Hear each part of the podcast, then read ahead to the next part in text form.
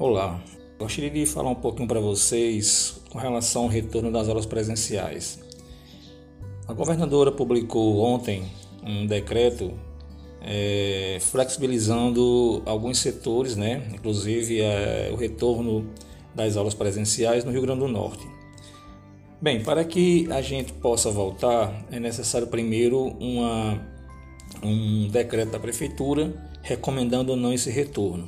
O comitê gestor que gerencia a situação da pandemia no município, vai se reunir, vai analisar essa situação, vai analisar o decreto do Estado e vai editar, reeditar um decreto para o município. Se por acaso a, o comitê, a prefeitura, recomendar o retorno dessas aulas, existe uma comissão no, no, na secretaria que é formada por vários setores da sociedade que vai analisar é, esse decreto, esse documento. O que é que vai analisar? Vai analisar a situação da pandemia, se está controlado ou não.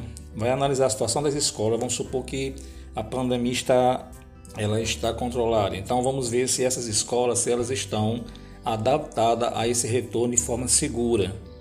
Porque o que acontece? O que nós definimos como uma escola segura é se essa escola ela implantou todos os protocolos de segurança sanitária de combate ao Covid-19 se essa escola já fez uma comunicação é, para a comunidade escolar, se, se educou essa comunidade escolar com relação aos novos hábitos de higiene pessoal e coletiva, se essa escola, essa creche, ela, ela já fez, ela faz o monitoramento e acompanhamento da adoção das medidas sanitárias, se essa escola ou creche tem um, um plano de contingência para agir no momento em que surgir casos de contaminação na escola ou na creche, e se adquirir os insumos para fazer as adequações necessárias.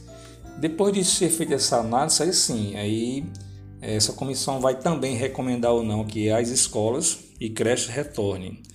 É, mas só lembrando assim que mesmo que se decida por esse retorno, os pais das, das, das crianças, dos adolescentes, eles terão o direito de eles é, decidirem se seus filhos irão retornar nesse momento ou não.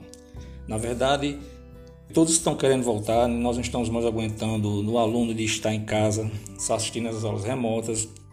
O professor também já não aguenta mais dessas aulas, é, mas infelizmente nesse momento nós, nós sabemos que a prioridade é a vida.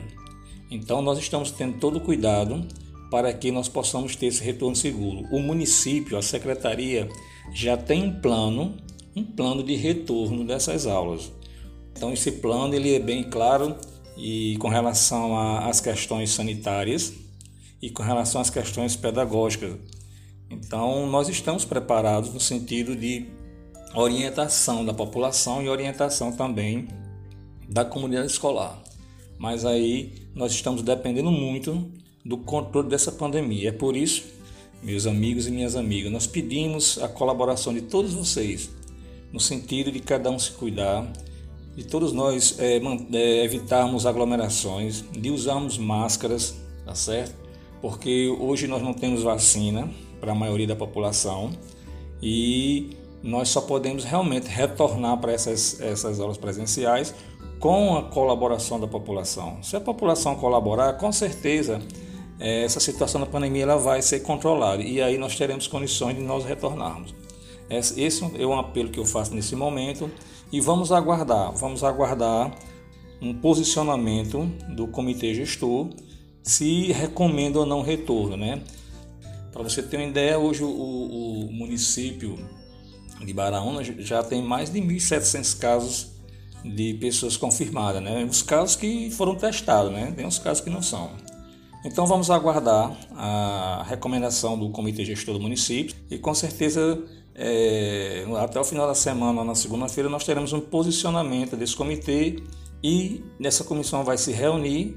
Se caso o comitê ele recomenda o retorno dessas aulas, aí a comissão municipal vai se reunir também para decidir se volta e se voltar, de que forma vai ser. Obrigado a todos pela atenção e vamos aguardar é, novas notícias